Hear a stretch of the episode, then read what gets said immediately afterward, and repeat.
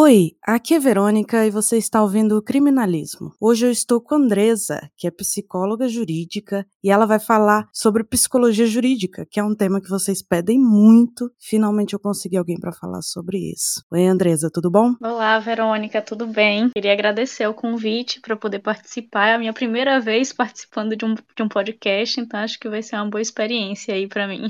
ah, espero que você goste e que participe de vários outros. Maravilha. É, eu queria primeiro já ir direto ao assunto, mas eu queria que você se apresentasse, falasse um pouco do seu trabalho, do que você faz, saberem quem você é e por que, que você vai falar sobre isso. Tá, ok. Então, olá pessoal. É, para quem não me conhece, nunca ouviu falar sobre mim, meu nome é Andresa Maia. Eu sou psicóloga de formação, sou formada pela Universidade Federal do Vale do São Francisco, fica no interior de Pernambuco. É, tenho um mestrado em psicologia da instituição, tenho uma especialização em psicologia jurídica, que é a área hoje em que eu atuo, e tenho uma outra especialização em gestão em saúde, que, mesmo na área da gestão em saúde, né? Quem me conhece, quem me acompanha sabe, eu sou apaixonada pela psicologia jurídica. E mesmo na área da gestão em saúde, eu tentei trazer um, uma pesquisa, um estudo voltado para a área da jurídica. E aí eu fiz um estudo tratando sobre os aspectos da saúde mental das pessoas em privação de liberdade, né? Como é que as políticas públicas podem é, contribuir aí para a gestão em saúde mental desses dessas pessoas. Hoje eu sou doutoranda, né? Estou fazendo meu doutorado na UFBA, que é a Universidade Federal da Bahia, e também abordando uma temática na minha pesquisa, na minha tese do doutorado que envolve a psicologia jurídica. E eu atuo na área especificamente, né, enquanto perita judicial no Tribunal de Justiça aqui da Bahia, que é a cidade onde eu, que é o estado onde eu moro, no interior da Bahia especificamente, atuo como assistente técnica e também sou professora, é, leciono a disciplina de psicologia jurídica na faculdade em que eu dou aula, dentre outras disciplinas que eu acabo assumindo também. Mas de modo geral, a psicologia jurídica está fazendo parte da minha vida como um todo, em todas as minhas práticas, em todas as minhas experiências. Hum, interessante. E você também é bem ativa no Instagram, né? Você fala bastante sobre isso. Sim, sim. O meu Instagram é o psicóloga Andresa Maia. É, na verdade, toda segunda-feira eu também faço um aulão, que eu chamo de aulão psicojurídico no, no YouTube. Então, toda segunda-feira às 21 horas eu discuto uma temática da psicologia jurídica para quem tem interesse aí. Mas no meu Instagram eu vou discutindo, né, nos meus posts, principalmente nos stories, respondendo as caixinhas de, de perguntas que sempre surgem voltados para a psicologia jurídica. É, tem um canal no Telegram também, que lá eu compartilho materiais de psicologia jurídica, PDFs, livros, né, artigos, vídeos, cursos, vou sempre compartilhando, então tem mais de 400 PDFs lá nesse meu canal, quem se interessa aí pela área e quer realmente se aprofundar um pouco mais, quer fazer leituras, é, no meu canal do Telegram tem bastante material que já pode ir contribuindo aí para esses estudos, para quem realmente, né, gosta e tem interesse de conhecer um pouco mais. Interessante do Telegram é que você não perde, né, as informações anteriores quando quando você entra no grupo. Isso, a gente não perde. Não é como no WhatsApp que fica sobrecarregando, né, o celular, que fica ali é, é, ocupando muito espaço na nossa memória. No Telegram a gente fica lá no, no grupo e lá no grupo a gente compartilha. Na verdade é um grupo aberto. Outros, outras pessoas que participam do grupo também é, podem compartilhar materiais e o mais legal é isso, porque a gente faz dali como uma comunidade mesmo, sabe? E nessa comunidade a gente vai vai divulgando, né, vai contribuindo uns com os outros. Assim a gente vai ampliando, né, os conhecimentos. Depois dessa introdução maravilhosa, eu queria então que você explicasse basicamente o que que é psicologia jurídica, o que que abrange a psicologia jurídica. Né? Para explicar um pouco a questão da psicologia jurídica, existe inicialmente uma confusão com relação às nomenclaturas, né? Tem gente que chama de psicologia jurídica, tem gente que chama de psicologia forense, e é importante a gente esclarecer isso daí. A psicologia jurídica, de um modo geral e de maneira assim bem simplificada, seria toda e qualquer relação da psicologia com o direito. Então, sempre que vocês imaginarem que possa haver alguma correlação aí entre a psicologia e a justiça, entre a psicologia e as leis, o direito, a gente está falando de psicologia jurídica. E ela tem algumas ramificações, né, como a psicologia forense forense é uma das ramificações da psicologia jurídica, a psicologia investigativa, a psicologia criminal, a psicologia policial e a psicologia penitenciária, né? São as ramificações que nós temos aí da psicologia jurídica, porque todas elas estão nessa relação, nessa intersecção entre a psicologia e o direito. Por que, que eu falo da confusão com relação às nomenclaturas, principalmente entre psicologia jurídica e forense? Porque quando a gente vai para países de língua inglesa, sobretudo, nós não temos esse termo psicologia jurídica. Lá eles só falam em psicologia forense, que seria forensic psychology, né? Que seria psicologia forense. O mais próximo que eles teriam lá de psicologia jurídica seria psychology and law, que seria psicologia e as leis. É, mas aqui no Brasil, é, como a gente não tem uma língua, né, de origem inglesa, a gente chama de psicologia jurídica e fala dessa grande área que envolve toda essa relação da psicologia com o direito de psicologia jurídica e não psicologia forense. Aqui no Brasil, a psicologia forense seria apenas aquela psicologia que está relacionada às questões em que existem processos em andamento no fórum, né, em andamento na justiça, nos tribunais de justiça, ali no fórum mesmo. Por isso o nome forense, né, porque vem de fórum. Então, sempre que a gente pensa na psicologia atuando nos processos em andamento no fórum, a gente chama de psicologia forense. E aqui no Brasil é uma ramificação apenas da psicologia jurídica. É como se a psicologia jurídica fosse uma grande área que envolvesse todas essas outras ramificações que tratam, de alguma forma, da atuação da psicologia aplicada ao direito. E o que te levou, assim, ir para essa área de psicologia jurídica? O seu interesse era mais na psicologia forense mesmo?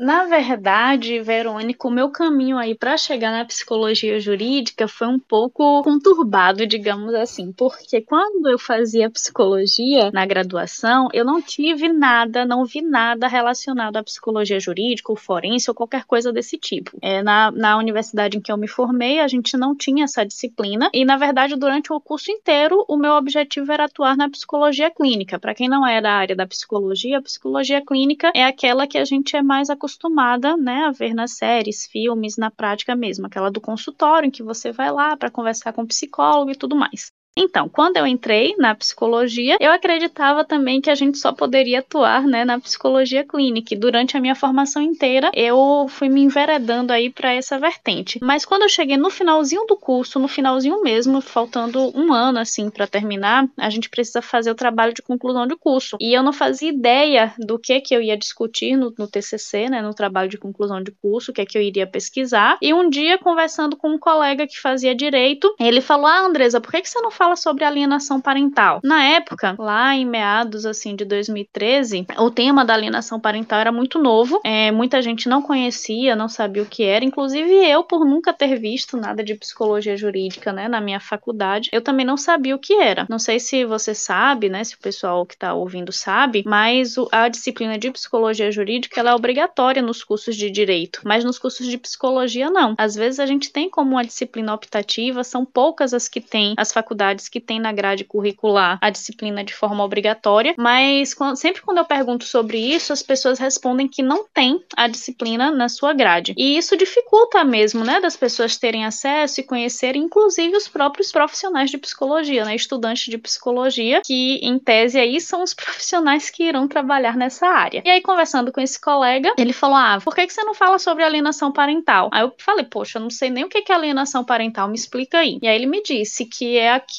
é quando principalmente acontece em situações de divórcio, né? Quando os pais se divorciam ali e um fica tentando colocar a criança contra o outro. A grosso modo, né? Seria isso. Então, é a manipulação, a interferência aí é, nos aspectos psicológicos dessa criança para que ela venha repudiar esse outro genitor e prejudicar o vínculo, o contato com esse outro genitor. E aí, quando ele me explicou o que era, eu achei assim o máximo o tema, achei muito importante, muito relevante e, né, concordei em falar sobre isso. E e achei e fui buscar um orientador que pudesse é, me direcionar aí nessa escrita. E a partir daí, com a escrita do TCC, foi que eu comecei realmente a me aproximar da área da psicologia jurídica e fui pesquisando, fui fazendo as minhas leituras. E quando eu me formei, né, depois de ter escrito realmente o meu TCC sobre alienação parental e terminei o curso, eu fui atuar na clínica. A princípio eu não sabia como é que eu poderia atuar como psicóloga jurídica muito bem. Eu acreditava naquele naquele momento que eu só tinha como atuar como psicóloga jurídica se eu fizesse algum concurso, especificamente, né, concurso nos tribunais de justiça, etc. A gente sabe que concursos não são lançados assim todos os dias, né? Os editais às vezes demoram anos para saírem, principalmente a depender da localidade. Aqui na Bahia, especificamente, a gente tem psicólogos nos tribunais de justiça,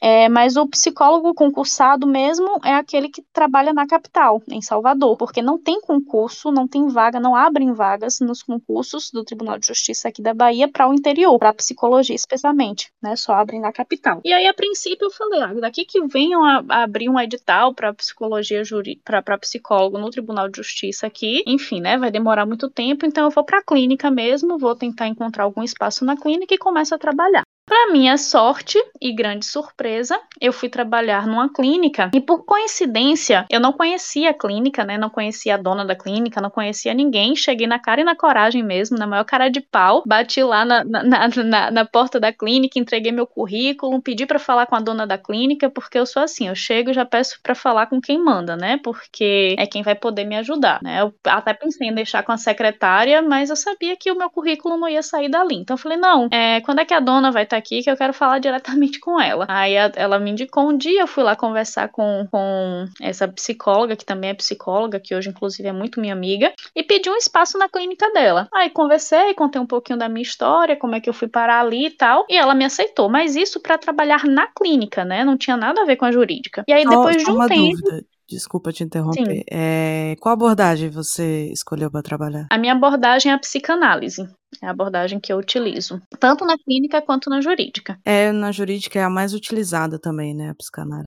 Sim, é a que o pessoal mais utiliza. Embora, sim, as outras também, né, vem ganhando muito espaço. E eu costumo dizer que essa questão da abordagem para a psicologia jurídica especificamente não interfere tanto, sabe? Porque a gente vai se basear em muitos conceitos relacionados à psicologia jurídica mesmo, aos estudos que envolvem a jurídica e não tanto a abordagem. A abordagem é mais para conduzir a técnica do profissional, né, de como ele vai conduzir as entrevistas, de como ele vai conduzir, sei lá, alguns testes, a depender do que ele acredita. Mas mas de modo geral é muito tranquilo é essa questão da abordagem. Eu acredito que realmente não interfere tanto né, na prática com relação à psicologia jurídica. A abordagem ela vai interferir mais na clínica mesmo, né? Vai a condução na clínica ela vai realmente é, ter um, um, papel fundamental, mas na jurídica não é tão significativo assim. Claro que é importante a gente ter uma abordagem para nortear, né, para nos dar uma fundamentação, mas em termos da prática que vai ser realizada na, na jurídica, acaba não não interferindo tanto. É, voltando, né, à questão da clínica, quando eu comecei a atuar, comecei a atuar na clínica e com o tempo depois eu vim descobrir que essa psicóloga, dona da clínica, ela atuava como perita no Tribunal de Justiça. E a princípio eu não sabia disso, só fui saber depois de um tempo, né, que a gente já estava mais próxima, já estava conversando um pouco mais, trocando algumas figurinhas. E eu fiquei encantada porque eu descobri que ela estava atuando no fórum como perita nomeada, ela não precisou passar por um concurso público para poder atuar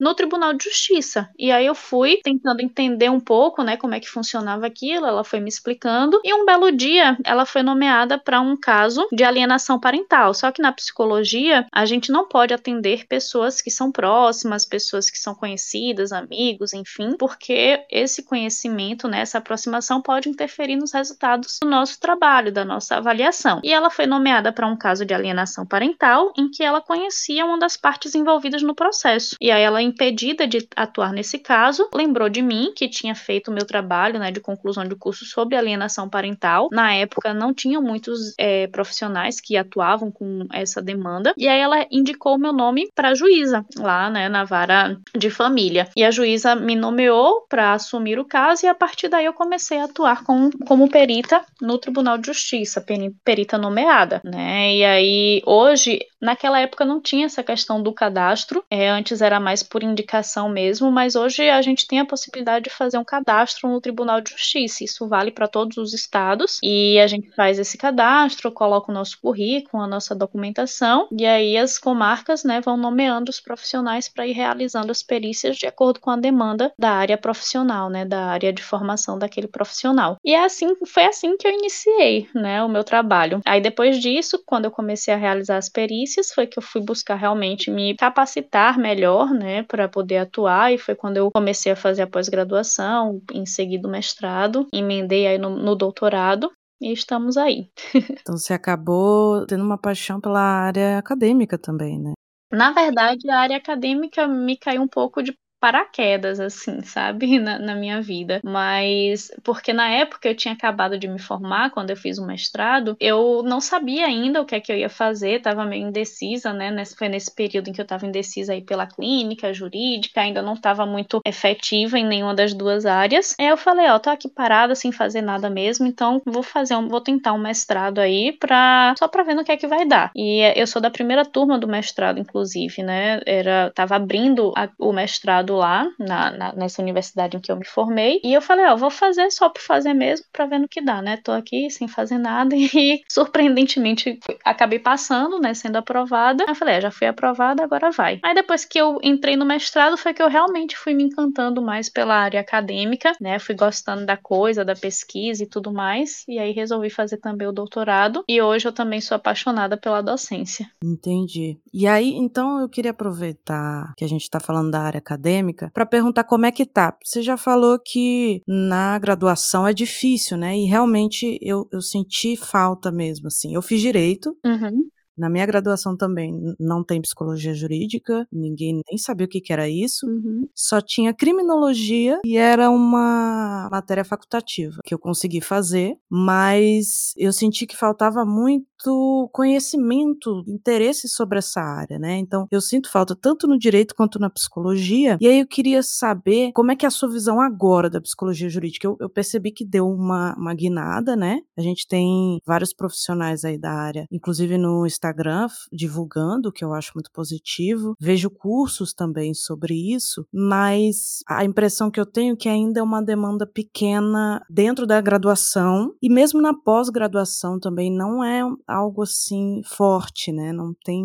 Até porque não tem muita gente que fala sobre isso, né? Então eu acho que acaba tendo menos demanda. Men menos demanda, não, demanda tem bastante, eu já percebi, mas uhum. menos gente qualificada, né, para falar sobre o assunto aí. Queria sua opinião assim sobre cursos livres, pós-graduação, graduação, como é que tá a psicologia jurídica para você? Sim, é, eu percebo exatamente o mesmo que você, sabe, Verônica? É, com relação à pós-graduação especificamente, são pouquíssimos os cursos que a gente tem voltados para a psicologia jurídica. Eu, tem algumas pós que eu indico né, no meu Instagram. Inclusive, no ano que vem eu vou estar participando de, uma, de um novo curso de pós-graduação que está sendo lançado. É, e alguns colegas que também né, vêm de, realizando esse trabalho no Instagram vão estar participando dessa pós-graduação. Claro que colegas né, capacitados, já também com pós-graduação graduação, mestrado, doutorados. É uma equipe muito boa que está compondo é, essa pós, mas de fato são pouquíssimos.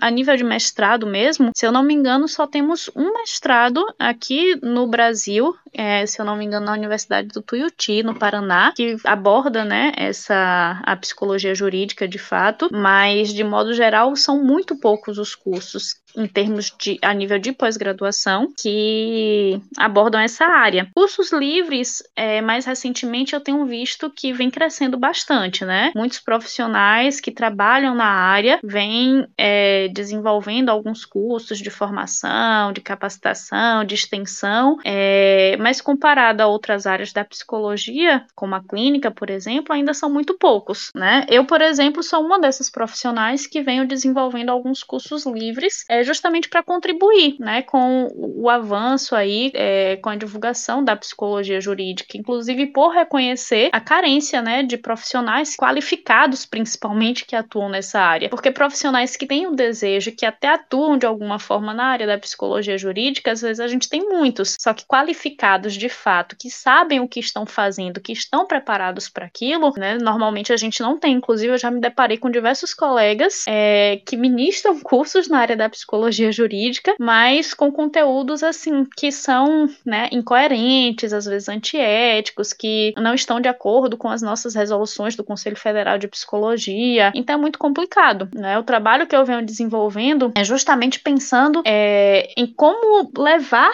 esse conhecimento, né, um conhecimento de qualidade, ético, técnico, é, que possa contribuir, fazendo com que outros estudantes e futuros profissionais e profissionais que atuam nessa área possam oferecer um trabalho né, qualificado. Até porque o que eu percebo é que quando a gente não desenvolve um bom trabalho na nossa área, a gente acaba desqualificando a nossa profissão como um todo. Né? A gente não está falando ali apenas enquanto profissional, enquanto pessoa. A gente está falando em nome de toda uma categoria. Então, se os próprios profissionais da área de psicologia não sabem o que fazer, não sabem como atuar na psicologia jurídica, né? O que é que o judiciário, por exemplo, vai esperar desse tipo de profissional? Dificilmente vai indicar, vai, né, vai dizer que precisa realmente daquela atuação para auxiliar para contribuir ali com a justiça. Então, ao invés de promover o crescimento e desenvolvimento da área, a gente vai acabar regredindo, né? Se a gente não tiver bons profissionais atuando ali. Então, por isso que muitas vezes eu ofereço é, é, é conteúdos gratuitos mesmo para levar esse conhecimento adiante, né? Os aulões que eu mencionei que eu faço toda segunda-feira, o grupo no Telegram com PDFs compartilhados, os conteúdos que eu divulgo ali no meu Instagram são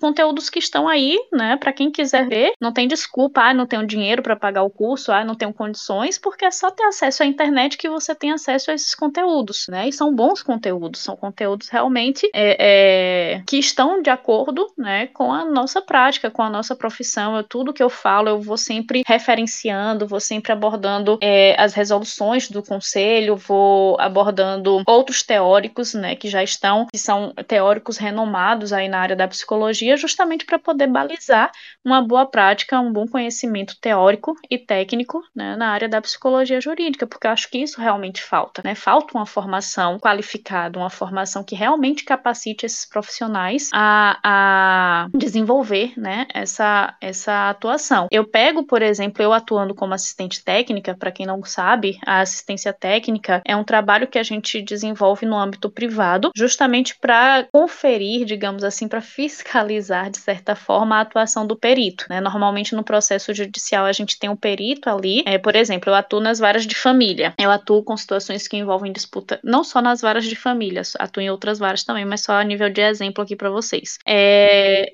na, nas varas de família, normalmente são demandas relacionadas à disputa de guarda, alienação parental, regulamentação de visitas, né, que é o direito de convivência aí da criança com, com seus familiares. E aí, normalmente, nesses casos, é nomeado um perito da área da psicologia para fazer o estudo psicossocial, que é verificar, por exemplo, as condições daquela família, quais são as relações existentes ali entre a criança e os genitores e outros familiares, quais são os cuidados que são oferecidos a essa criança em termos de saúde, educação, lazer, etc. E aí a gente vai verificar, né, realmente as condições fazer aquele estudo ali. Aí a gente faz entrevistas, a gente faz visita domiciliar, visita institucional para conhecer realmente a dinâmica familiar. E aí o perito faz, né, um laudo é, respondendo aos quesitos quesitos que são lançados pelo juiz é, sobre aquela família, sobre né, os aspectos do desenvolvimento da criança e as partes né, que estão envolvidas ali, normalmente a mãe e o pai, elas têm o um direito ao amplo contraditório, né? Tem de, o direito ali de nomear, de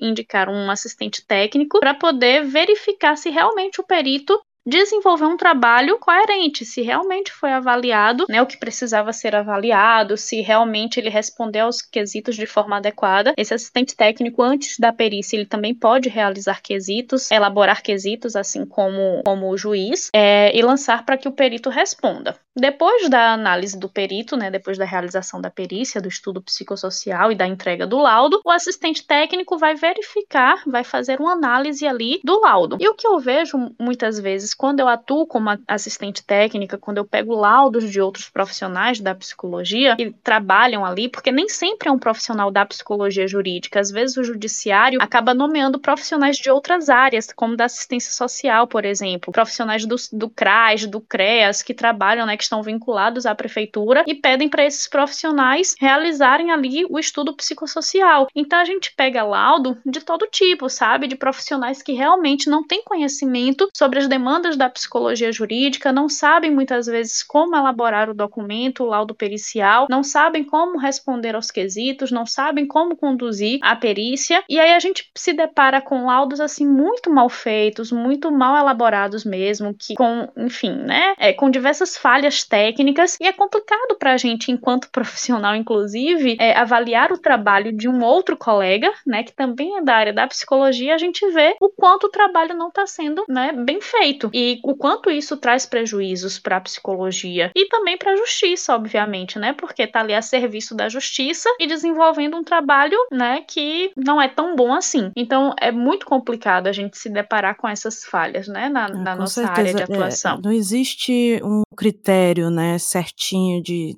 pro perito.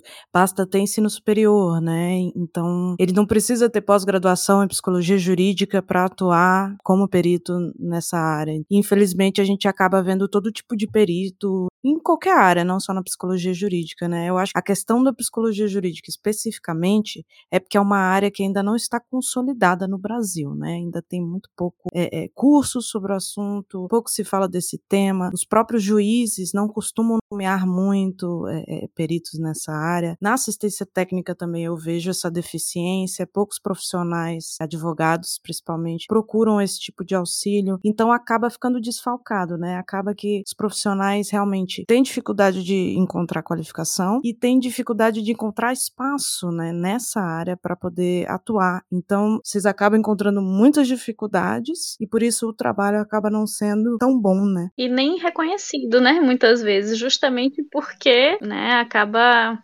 envolvendo aí, é, é, envolvendo muitas falhas e a falta de conhecimento também leva à ausência do reconhecimento, né? Se eu não conheço, se eu não sei para que aquele profissional vai atuar frente àquela demanda, eu não tenho por que solicitar, eu não tenho, não tenho por que indicar, né? Então a falta de conhecimento, inclusive dos profissionais da, da justiça, né, dos operadores do direito, e aí eu falo em termos dos juízes, dos promotores, dos advogados, que são as pessoas envolvidas mais diretamente, né, diante dessas demandas, se ele não sabe como é que o psicólogo pode contribuir ali, ele não tem por que indicar, né? Quando você fala que muitos colegas advogados também não entendem, não reconhecem, né, a necessidade muitas vezes do assistente técnico, do trabalho do assistente técnico nos processos, de fato isso acontece. Se nem os próprios profissionais da psicologia muitas vezes estão sabendo da existência, inclusive, dessa possibilidade de atuação, imagine os operadores do direito como é que eles vão saber, né, quando demandar ali um profissional da psicologia. É muito complicado, né? Por isso que a gente precisa é, atuar levando esse conhecimento, né? Por isso a importância dos podcasts, dos vídeos, da divulgação desses, desses conhecimentos para levar realmente essa informação, né, a quem cabe, a quem precisa e a quem se interessa aí, né, por conhecer um pouco mais sobre essas possibilidades. Não, é, é muito isso que eu quero fazer também. Eu quero muito trazer essa área para divulgar, né, para falar mais sobre, para abrir espaço, principalmente porque a psicologia forense, ela ainda ela tem mais espaço que, que as outras áreas, né, que os, que os subgêneros, digamos assim. Porque dentro da vara de família, principalmente, tem muitos casos que é necessário ter um psicólogo junto, né, com o menor, vários tipos de, de situações diferentes, né. Eu acho que a psicologia criminal é a que mais é deficitária, né? Penitenciária também são áreas que são deixadas de lado, de certa forma. E, e infelizmente. Né? Um estigma também, né? Com relação ao crime, tem muito preconceito. Ah, vou lidar, vou atuar com pessoas que praticaram crimes, como é que eu faço isso? Já me perguntaram, ah, mas você não tem medo, não? Eu, gente, dificilmente eu lido com o criminoso em si, né? No meu caso, na minha área. Mas existe muito um estigma é uma preocupação. Existe a ideia de que ajudar um criminoso também não é, não é algo positivo, né? Tem muitas visões. Ai, como concepção. é que você defende bandido?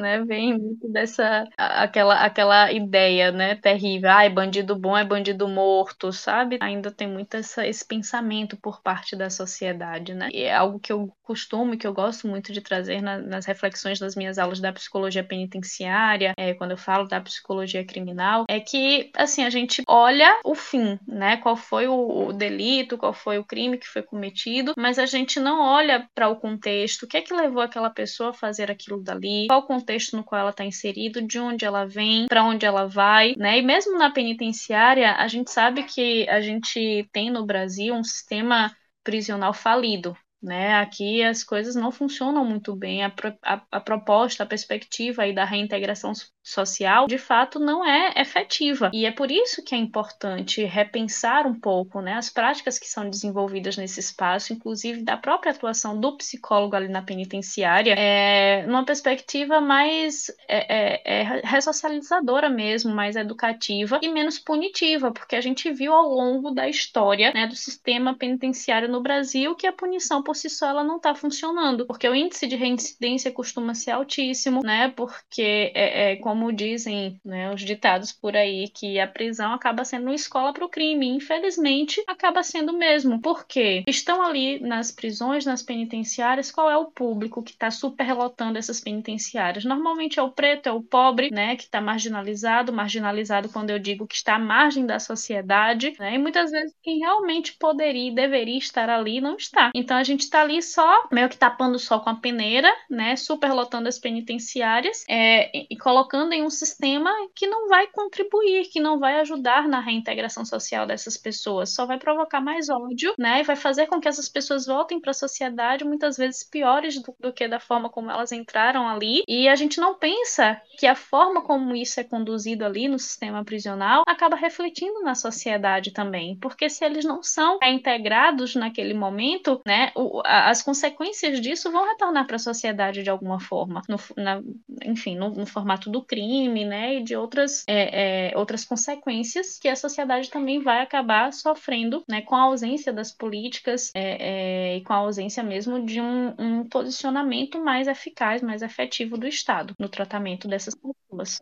Eles acabam sendo abandonados lá, né, são jogados dentro da penitenciária, pronto, resolvido o problema, né, não estão mais na sociedade para atrapalhar, então deixa eles lá. O problema é, mas uma hora eles vão voltar para a sociedade, o problema é justamente esse, quando exatamente, eles voltam. Exatamente, então eles são abandonados, esquecidos, até o momento que eles voltam à sociedade, aí o povo lembra e fala, olha só, ele tá voltando pior, mas é porque não tinham cuidado lá dentro, ninguém pensou neles lá dentro, o que poderia ser feito, né, e, e me preocupa preocupa isso também, essa questão do, do, do que pode ser feito dentro da penitenciária. Você falou do TCC sobre saúde mental e eu penso muito sobre isso, assim, de casos de pessoas que são consideradas sãs, né, que são consideradas imputáveis e vão para prisão comum, mas que muitas vezes têm comorbidades, né, têm doenças mentais, têm questões e dentro da prisão dificilmente elas vão trabalhar e isso vai ser observado. Então, existe vários âmbitos dentro da, da psicologia que podem ajudar essas pessoas, né? Tanto na prisão comum como na, no, nos hospitais psiquiátricos também, né? Em várias áreas. E, e, eu vejo que não existe muito essa preocupação, não se fala Sim. muito sobre é, isso. Na né? verdade, nesse meu TCC, né, que eu falava sobre a saúde mental, era justamente numa perspectiva de dizer que as pessoas adoecem mentalmente nesse contexto prisional, sabe? Tem alguns estudos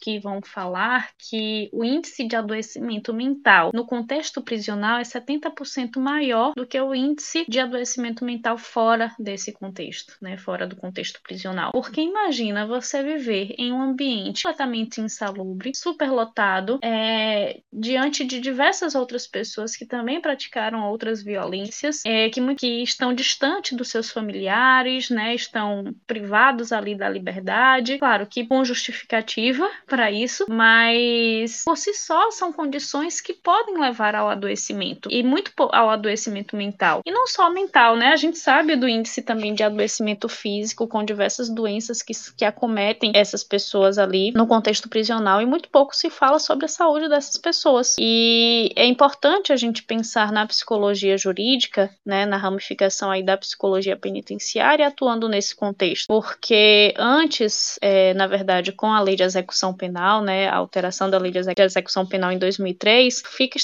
ficam estabelecidas as comissões técnicas de classificação. E aí o psicólogo é chamado aí a, a atuar, né, no exame criminológico, que seria com o intuito de levar informações do comportamento do, do, da, do, do, preso ali, né, para o juiz, principalmente no sentido da progressão da pena, do, do regime fechado para o semiaberto e etc. Só que aí a, a o, o, principal, é, a principal característica que seria observada seria justamente a questão da periculosidade desse sujeito, né, a avaliação da periculosidade e das possibilidades de reincidência. E muitas vezes a gente não tem condições de verificar, principalmente com relação à reincidência desse sujeito, porque hoje ele pode estar tranquilo aqui, né, participando de todas as atividades que são sugeridas ali, é, com, apresentando um bom comportamento, mas amanhã ele pode voltar à, à, à sociedade e praticar um novo delito, né? A gente não tem como prever isso. Infelizmente, a gente ainda não tem uma bola de cristal para adivinhar as coisas que vão acontecer. Então, a proposta da psicologia jurídica, de acordo com o nosso conselho, deve ser justamente voltado para trabalhar com essas pessoas, principalmente com os aspectos é, é, de, de autoconhecimento, de subjetivação,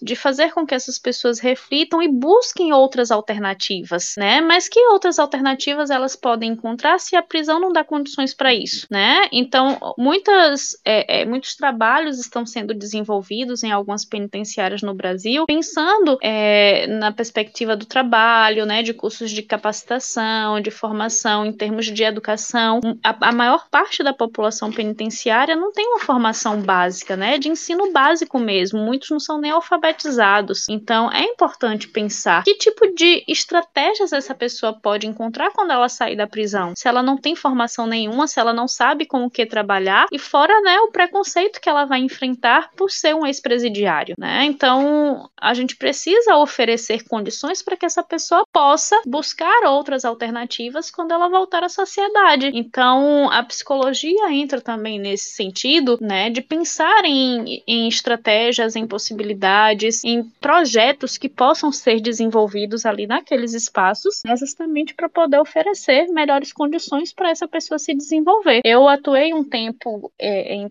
em, em, Petrolina, que foi a cidade onde eu me formei, e lá a gente tem na, no, no, no presídio de lá alguns projetos que já são desenvolvidos, né, voltados para a educação. Lá eles têm uma panificadora, então os presos acabam trabalhando ali, né, para poder é, é, conseguir uma capacitação, uma formação. Enquanto padeiros, tem lava, lavanderia também no, no, no, presídio, então a maior parte dos, das roupas de cama, né, de, de banho, é, de boa parte dos hotéis, motéis da cidade acabam sendo lavados lá nas, na, na penitenciária, e é uma forma de oferecer uma capacitação, né, um, um, uma formação para esses, é, para essas pessoas. Então isso acaba contribuindo deles pensarem, poxa, eu tenho uma perspectiva, né, quando eu sair daqui, eu tenho alguma formação. Eu já assisti alguns vídeos de outras penitenciárias que trabalham com questão de marcenaria, é, quando vão para o presídio é, feminino, trabalham com cursos de beleza, né, de maquiagem, de manicure, cabelo, etc. Então, assim, são formas da gente é, é, oferecer melhores condições para que essas pessoas venham realmente a ter outras perspectivas, né? Não, é impressionante, assim, a gente começou a falar de psicologia penitenciária, a gente já falou de várias ramificações dentro da psicologia penitenciária, né? É realmente, as possibilidades são enormes, por mais que a gente tenha poucas coisas, né? Passamos poucas coisas nessa área, as possibilidades são muito grandes, assim. E eu tenho um livro que chama Psicologia Aplicada à Justiça, não sei se você conhece, do Fernando de Jesus. Sim, conheço. Ele foi meu professor na pós-graduação e esse livro eu acho excepcional porque ele traz várias áreas da psicologia aplicada à justiça, que são bem interessantes, como psicologia do testemunho, é, da parte da criminalística, que fala de entrevista, interrogatório, negociação, que, que já são áreas mais abrangentes. Da, da investigativa também, né? São mais voltados para a área da psicologia investigativa e criminal. Isso, isso. Porque muita gente não faz ideia, tem só conhecimento. Se tiver conhecimento, tem o conhecimento da forense e desse, de fazer laudos em processos, etc. E não percebe que existe tantas outras coisas. Assim, eu conheço um outro professor que eu tive, que é o Leonardo. Ele trabalha com Leonardo, Leonardo Faria, né? Goiânia.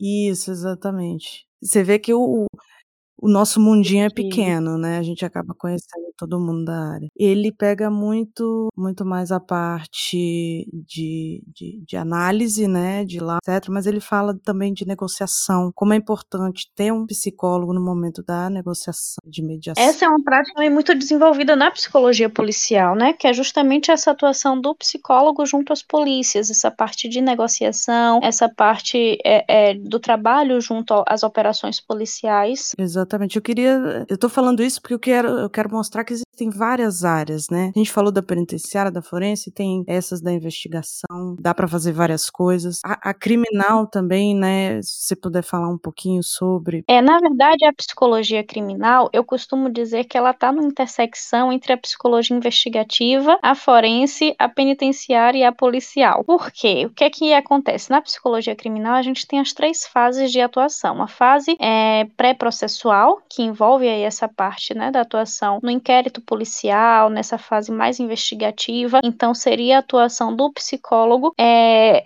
nessas investigações. Então, na realização dessas entrevistas, né, no, quando, quando trata de crianças e adolescentes, na realização do depoimento especial, que seria essa entrevista que é aplicada aí, né, com a crianças e adolescentes vítimas ou testemunhas de violência, e a gente tem todo um protocolo é, de entrevista para seguir. Aqui no Brasil, a gente tem um protocolo brasileiro de entrevista, é, é, de entrevista investigativa, na verdade, o nome do protocolo é entrevista forense, porque essa é uma entrevista que pode acontecer tanto junto à autoridade policial quanto junto à autoridade judicial, né? Ou junto à polícia ou junto ao, ao fórum. E aí o profissional, não somente o de psicologia, até porque não é uma prática exclusiva aí do psicólogo, né? Mas qualquer profissional que atue ali naquele contexto e que tenha uma capacitação pode estar realizando essa entrevista. Mas no, em termos da psicologia, que eu acredito que seja realmente um profissional que teria melhores condições de conduzir essa entrevista, né? Justamente pela formação, é, pensando nos aspectos psicológicos, nos fenômenos afetivos, emocionais que pod possam estar envolvidos ali e que podem interferir na, nas respostas, né, que são dadas nessa entrevista e que a, a maneira como pode ser conduzida a entrevista pelo policial ali, pelo profissional que está é, desenvolvendo essa técnica, vai afetar a forma como o, o entrevistando vai responder, né? Pode induzir algumas respostas e isso não é interessante. Então, quanto mais neutro a gente for, neutro no sentido de utilizar uma técnica, né, de entrevista adequada, é, que não interfira nas respostas do, não interfira assim diretamente no sentido de conduzir as respostas do entrevistando, melhor. E aí,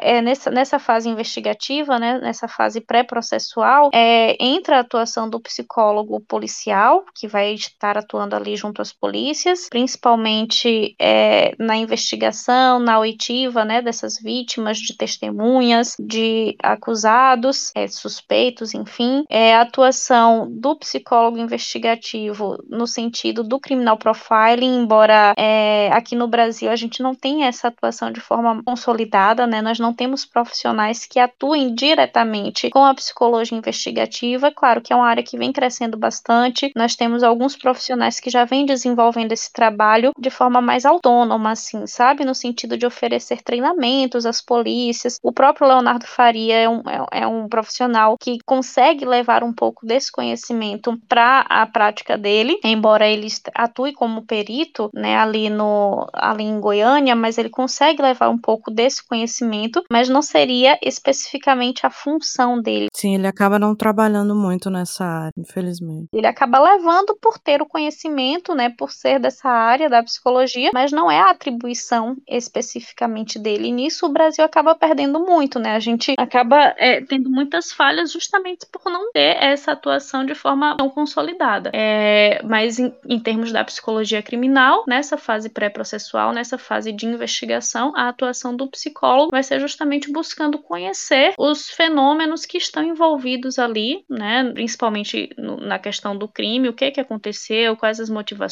que possam levar a um suspeito, que possa conduzir melhor uma entrevista com uma vítima, com uma testemunha, é, com o próprio é, acusado, né? Enfim, dá para a gente atuar de diversas formas. Pegando um pouquinho aqui da psicologia policial, além do atendimento é, às vítimas, né, às testemunhas e acusados, a gente pode também pensar no atendimento às próprias polícias, aos próprios policiais, porque a gente sabe que o índice de adoecimento policial é muito grande, o índice de suicídio entre policiais é muito grande, justamente pela forma, é, é, pelo tipo de trabalho que é realizado por eles, né? Envolve, envolvem muitas situações de violência, eles estão o tempo inteiro em, em uma condição de vulnerabilidade ali, envolve o medo, né? Envolve, é, enfim, diversas é, é, situações. Paranoia.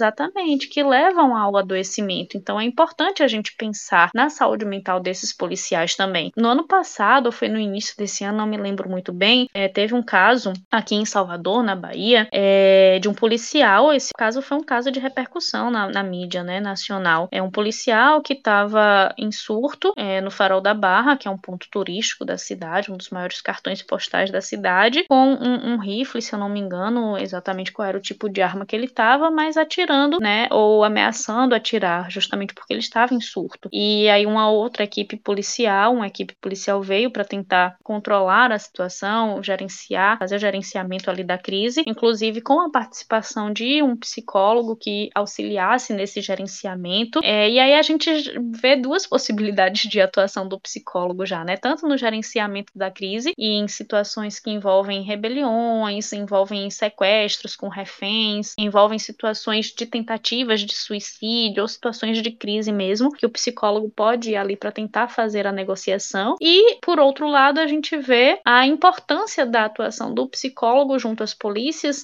né, pensando nessa perspectiva da saúde mental, porque quem estava em crise ali naquele momento foi justamente um policial. E a gente não sabe o que, que aconteceu com aquele policial, o que é que pode ter levado ele, né, a desenvolver um surto ali, a entrar, a, a entrar em surto e ter uma crise naquele momento, justamente justamente talvez a ausência né, de um acompanhamento psicológico, de um acompanhamento em saúde mental. Porque quando os, policiais entram na corporação, quando eles estão prestando concurso, uma das etapas do concurso público é justamente a avaliação psicológica. Né? Todo concurso para policial tem a, a, a, etapa da avaliação psicológica, mas é uma avaliação ali né, única naquele momento. Depois que eles são aprovados, né, começam a atuar, nunca mais, né? Não tem mais avaliação psicológica. E eu acredito que essa deveria ser uma avaliação que deveria acontecer né, temporariamente, é, de tempos em tempos, justamente para avaliar a condição é, psicológica desse profissional, até porque ele está lidando ali também com vidas, ele está lidando com umas situações que envolvem muita responsabilidade, né? Ele está fazendo o uso, o porte, tem o porte de arma, pode afetar a integridade física de outras pessoas, a vida de outras pessoas e a dele mesmo. Então é importante que esse profissional também seja acompanhado. Então, na psicologia policial, a gente tem essa atuação do psicólogo psicólogo, né, a, a, abrangendo aí diversas vertentes. Mas em termos da psicologia criminal, vai ser mais na investigação das questões do crime, né, junto às polícias, na psicologia investigativa, nessa fase pré-processual. Na fase processual, é a atuação, né, da psicologia criminal na fase processual está muito semelhante e está muito próxima aí do psicólogo forense, porque ele normalmente vai atuar quando esse processo já está em andamento no fórum, mas ele vai, traba vai trabalhar aí nas várias crimes, né, nas várias crimes para poder poder avaliar. Normalmente, as principais demandas na vara crime para o psicólogo tá no exame complementar do estado mental. É, como você falou, existem pessoas que são imputáveis, né, e vão para as penitenciárias comuns, e existem pessoas que são inimputáveis, né, que em virtude de algum transtorno mental ou desenvolvimento mental incompleto, é, vão ser é, que praticam algum crime, né, elas vão a, a responsabilidade penal delas vai ser averiguada justamente partindo dessa noção noção do quão o nível de entendimento e determinação deles está afetada né, na sua função psíquica. Então, geralmente, o psiquiatra é quem vai realizar o estudo é, do exame mental, mas o psicólogo entra aí na realização de um exame complementar, né, para verificar os aspectos emocionais, os aspectos cognitivos que também podem estar envolvidos ali. Então, no processo já em andamento, né, o juiz vai verificar é, é, o estado mental desse sujeito no momento em que ele praticou a ação, se existia algum transtorno mental mental no momento da ação que afetasse ali o seu estado psíquico e que alterasse as suas funções psíquicas para poder definir aí, decidir, né, sobre a imputabilidade desse sujeito. E sendo verificada a inimputabilidade, ele vai ser encaminhado para os hospitais de custódia e tratamento psiquiátrico, que é uma forma de medida, é, é uma medida de segurança, né, que vai ser aplicada. Então, o psicólogo vai ser também é, é, convidado, digamos assim, a atuar frente a essas demandas nas varas crime. E aí a gente fala da fase processual. E aí depois a gente tem uma terceira fase, que é a fase da execução penal, que está mais próxima da atuação do psicólogo junto às penitenciárias de fato, né? Que é justamente nessa fase de execução penal, tanto nas penitenciárias quanto nos hospitais de custódia, é essa atuação voltada para o cuidado com esse com essa pessoa que está ali em privação de liberdade, é, momentaneamente, pensando na, na sua saúde mental, nas estratégias que podem ser desenvolvidas voltadas para a reintegração social, né, para a reeducação e ressocialização desse sujeito. Pensando em políticas públicas também, projetos que podem ser elaborados nessas áreas, né? Então, na psicologia criminal, principalmente, a gente vai falar dessas três fases, dessas três etapas, e acaba abarcando, né, todas as ramificações da psicologia jurídica. Sim, sim. Mas eu vejo que tem, principalmente na, na fase processual e pós-processual, um foco mais em, em laudo, né, em testes, tem a aplicação de rochá também, nesse, dependendo do caso, né, tem várias coisas nesse sentido. Eu acho que é uma parte importantíssima, é, é, super relevante e, inclusive, o meu TCC da faculdade foi sobre a psicopatia como semi-imputabilidade no processo, é, no sistema penal. E uhum. eu vi como é deficiente, assim, pelo menos na época que eu fiz, né, já tem um tempo. Mas pra você ter uma ideia, quem fez o exame de sanidade mental foi um médico legista. Não foi um psiquiatra, né? Não fala nem se é psiquiatra. Não, não sei. Eu acredito que não, porque não fala nada sobre isso, mas médico legista, que, porque eu fiz um estudo de caso, né, específico, de uma pessoa que foi considerada psicopata, muito precário, assim, a forma como foi feito, o resultado, as nomenclaturas, eu fiquei, assim, bem surpresa em ver, é, falar de epilepsia, de, de coisas, assim, esquizoide, expressões que não necessariamente tinha a ver, sabe? Eu mesmo como leiga, porque, assim, minha mãe é psicóloga, então eu passei minha vida inteira estudando sobre isso, falando sobre isso tal. Mas eu não tenho formação em psicologia. Então, eu fui lendo, assim, os quesitos também que são feitos, as perguntas que os advogados os juízes fazem. Nem eles sabem direito o que, que é para perguntar, o que, que é para saber, sabe? O foco deles é assim: tinha doença, estava doente na hora do crime, isso interfere? É perigoso. Por isso a importância do assistente técnico também, né, que é um profissional da área que vai poder elaborar melhor esses quesitos, sabendo como conduzir essas perguntas, né, sabendo o que realmente precisa ser investigado e ser analisado, avaliado ali diante dessa demanda. Exatamente. Até para ficar de olho, né, para ver se está fe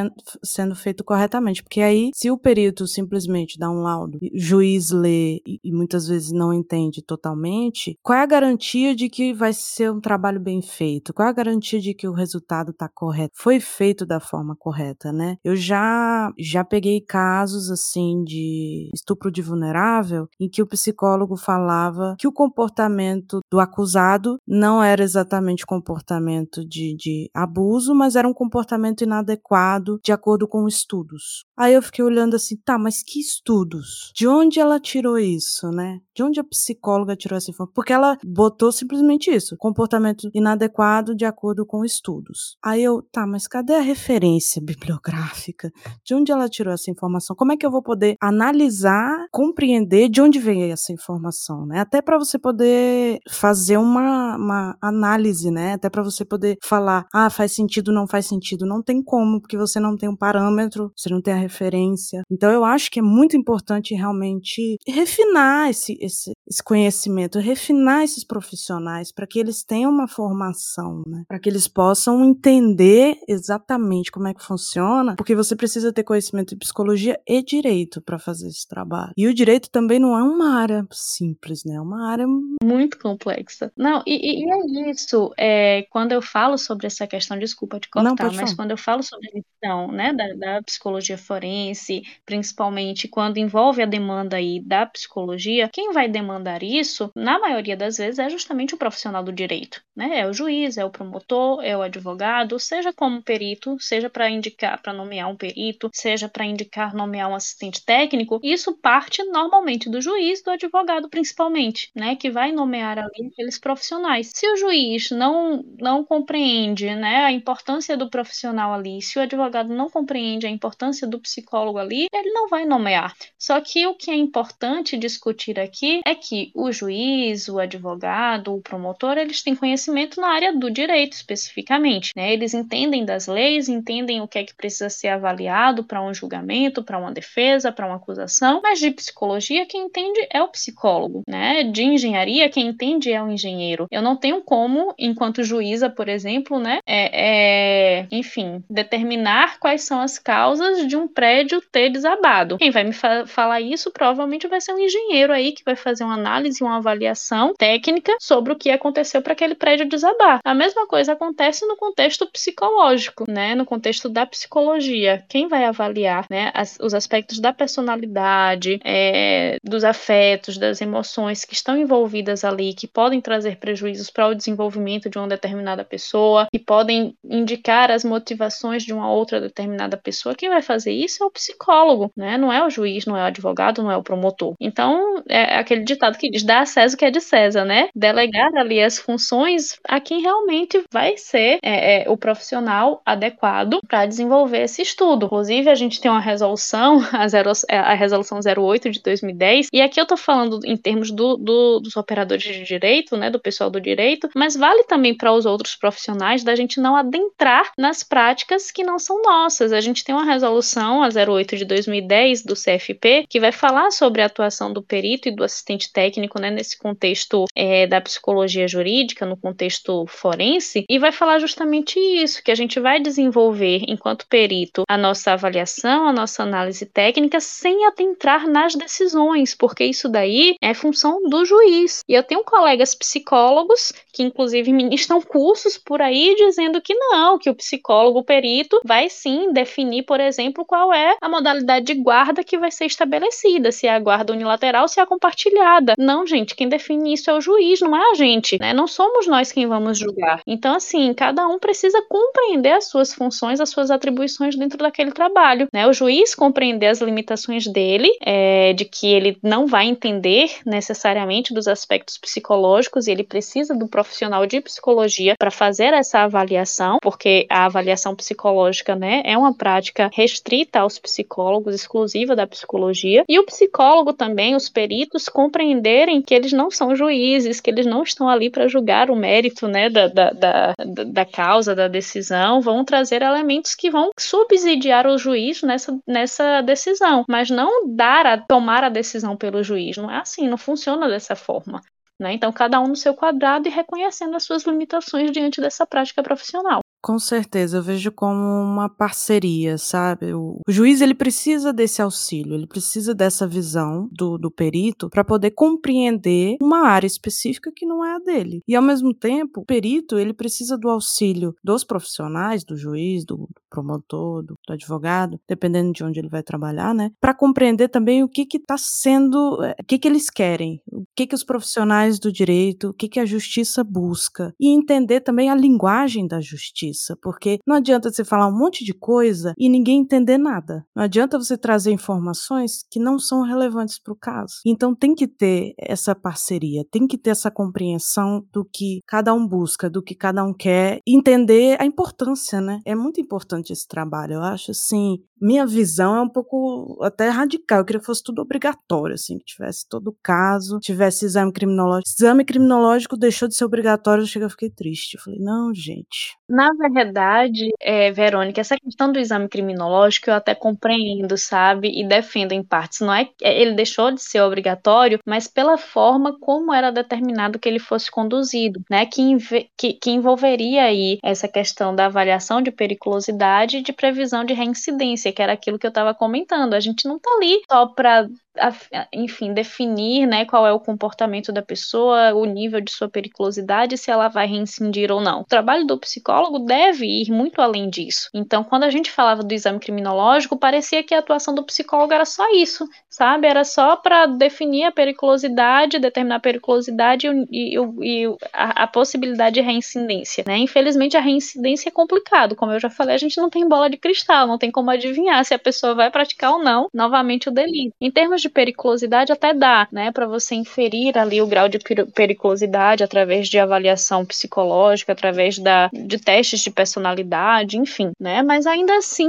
é um trabalho muito limitado, né? E, e, e o exame criminológico ele ainda acaba sendo realizado, mas em outros formatos, né? Em outros moldes, não somente como sendo o dedo duro ali da, da, da pessoa que está sendo julgada, né? Que está sendo avaliada. É, não, o ideal seria um acompanhamento contínuo, né? Não só um exame específico determinado no momento específico. Seria um acompanhamento desde o começo até o final e depois, né? Ambulatórios. Seria interessante a continuação do, do acompanhamento e, ficar observando essa pessoa, né, que sai da prisão, como é que ela fica quando ela sai, para ela ter esse auxílio, para ela ter essa possibilidade, né?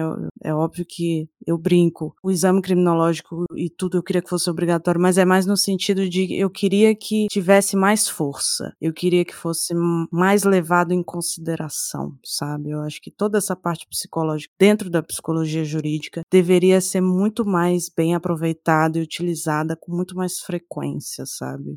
É isso que eu sinto. Eu torço muito por isso também. torço muito por isso. Ah, você já tá fazendo isso, né? Você só de dar aula, de falar sobre isso e de capacitar as pessoas, você já tá nesse caminho. Eu acho maravilhoso. É, mas ainda sinto muita falta, sabe? Do reconhecimento mesmo, da importância é, de reconhecer a psicologia jurídica como uma área fundamental aí nos processos, né, que envolvem a justiça. E quando eu falo processos, não em termos processuais, né, do, do processo físico ali, mas da, das etapas, né, que compõem aí a justiça. É, existe o lado de capacitar os psicólogos, mas existe o lado dos outros profissionais, né, da, Sim. da área da justiça que não percebem os juízes, advogados, autores, policiais. Existe realmente muita resistência, existe muita dificuldade de compreensão da importância dessa área. Tinha que existir cursos de capacitação para essas pessoas, né? para elas entenderem Exatamente. Olha, isso existe. É isso, existir até existe, sabe? Uma das atribuições do psicólogo jurídico também está nessa formação, nessa capacitação aí a, aos profissionais do direito, né, das polícias, mas muitas vezes é, é, muito escasso, sabe? A demanda, a procura por essas capacitações acaba não, não acontecendo. Não, o que eu mais vejo é nós da área indo atrás, uhum. buscando nas delegacias todos os lugares, falando: olha, posso fazer uma capacitação, eu posso né? oferecer né? meu serviço. Mesmo. É muito assim, né? Muito mais a gente indo atrás do que eles procurando. E eu espero que isso mude, cara. Eu espero que isso melhore. Eu, eu, vejo essa crescente e eu espero que ela continue, sabe? Que a gente consiga futuramente falar sobre isso, é, é, pensando assim, ah, no início, né, quando a gente começou era difícil, mas hoje tá bem mais tranquilo. Esse é um dos meus maiores sonhos, sabe, Verônica? Chegar um dia que eu vou poder dizer assim, olha, realmente nós temos profissionais qualificados trabalhando, nós temos o reconhecimento do pessoal do direito, nós temos práticas, né, que efetivas, que realmente funcionam funcionam e que todo mundo tem um conhecimento, né, do, do, da psicologia jurídica, de saber como que ela funciona, de saber para que que ela serve, como que ela pode auxiliar. E quando eu falo todo mundo, é todo mundo mesmo, inclusive a sociedade, né? Porque infelizmente quando a gente fala de psicologia em termos, né, da sociedade para pessoas leigas, embora isso tenha mudado bastante, mas para quem não conhece, pensa logo, ah, psicólogo é coisa para doido, né?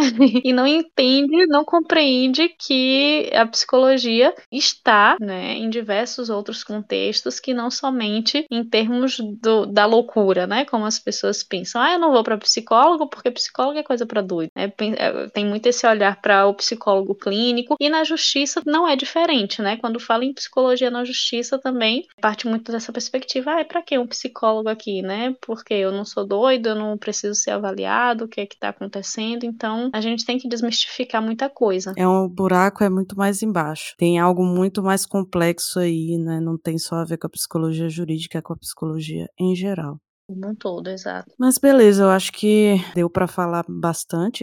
Eu sempre, nos episódios do criminalismo, eu tento trazer o básico do básico. E se a pessoa gostar, se interessar, eu incentivo que vá atrás, que busque, que é, se aprofunde no assunto. Eu vou trazer aqui só um, gostinho, né? do, do tema. Uhum. E aí eu só queria que você desse uma dica, assim, de quem tá começando, tá na faculdade, terminou a faculdade, está querendo conhecer mais sobre a área, ir atrás, o que, que você indicaria, o que, que você acha interessante, assim, para iniciante? É, o que eu falo sempre, né, para os meus alunos, o que eu sempre dou enquanto dica é que conhecimento nunca é demais e é a única coisa que ninguém tira de você. Conhecimento você vai levar contigo aonde você quer que vá, onde você esteja, né, e vai e vai contigo a vida inteira. Então, quem tem interesse nessa área, quem realmente gosta, né, da psicologia, da psicologia jurídica, é, dos aspectos criminais e de outros aspectos, né, além dos criminais que possam envolver desenvolver a psicologia com a justiça, busquem esses conhecimentos, né? Busquem se informar, busquem entender um pouco mais, é, tanto profissional da psicologia quanto profissional do direito e de outras áreas, como serviço social, é, que possam, né, de alguma forma estar envolvidas aí é, com essas práticas que vão atrás desse conhecimento, até enquanto profissionais mesmo, né? Quando eu falo, é, quando eu falei um pouco antes, que a nossa atuação ela vai para muito além da nossa prática propriamente dita, né? A gente gente não está ali apenas enquanto profissional, a gente está ali enquanto uma classe, né? Enquanto uma classe profissional que diz respeito à atuação de diversos outros é, colegas de profissão e que mais ainda é, está para além da nossa prática no sentido de que a gente vai estar atendendo a sociedade, a gente vai estar a serviço da justiça, a gente vai estar a serviço também dos direitos, né? Mas para atender a uma população, para atender a uma sociedade e que a nossa prática vai interferir diretamente na vida dessas pessoas pessoas, principalmente quando diz respeito à justiça, né? Então a gente precisa ter muito cuidado com a forma como a gente vai conduzir as nossas práticas e buscar se capacitar realmente, buscar é, se especializar e buscar conhecer para que a gente consiga desenvolver um, uma atuação, né, mais qualificada possível. Então buscar esses conhecimentos, eu acredito que é realmente fundamental. Né? Eu venho tentando contribuir com isso. Quem tem interesse aí na psicologia jurídica, pode me buscar lá. Já falei do meu Instagram aqui, mas vou repetir: é o psicólogo Andresa Maia, né? Arroba psicóloga Andresa Maia. E se ficou alguma dúvida, algum questionamento que talvez eu não tenha esclarecido aqui, pode me procurar lá, me chama no direct. Eu abro também direto caixinhas de perguntas nos stories. E eu tô sempre disposta, na medida do possível, né, a ajudar a contribuir com esses conhecimentos. Ah, maravilha, então. Então, acho que dá pra gente finalizar. Aproveitando, vou falar também do arroba criminalismo, que é lá no Instagram. Se quiser falar comigo, se quiser tirar dúvidas, se quiser arroba da Andresa, alguma coisa assim, pode vir falar comigo também. Agora a gente tem é, servidor no Discord, que a gente também fala muito sobre diversos temas. Temos o canal no Telegram também, que é mais aberto, né, pra gente conversar, pra gente discutir temas, discutir casos, falar sobre sobre algumas coisas específicas. Então, agradeço muito sua participação, Andresa. Achei que foi muito esclarecedora e espero que as pessoas compreendam um pouquinho mais sobre o tema e também a importância né, da psicologia jurídica na área jurídica. Eu também queria agradecer, desculpa, Verônica, também queria agradecer a você pelo convite e parabenizar né, pela iniciativa aí do podcast. É, eu pude acompanhar um pouquinho é, no teu Instagram e ver um pouquinho dos temas que você vem discutindo e acho que o teu trabalho também é muito relevante, né, para poder levar esses conhecimentos adiante. Parabéns. Ah, obrigada e espero poder te convidar novamente aí, quem sabe, tema mais específico, coisa sobre isso. Eu acho muito importante. E eu percebi que dá pra gente conversar sobre bastante coisa, assim, de psicologia criminal, penitenciária, é, policial, aprofundar um pouquinho mais, né? Sim, sim. E eu ficarei muito feliz em poder participar. Só a gente organizar aí nossas agendas que dá tudo certo. Tá ótimo, então. Muito obrigada e até mais. Até mais. Obrigada, Verônica. Sucesso.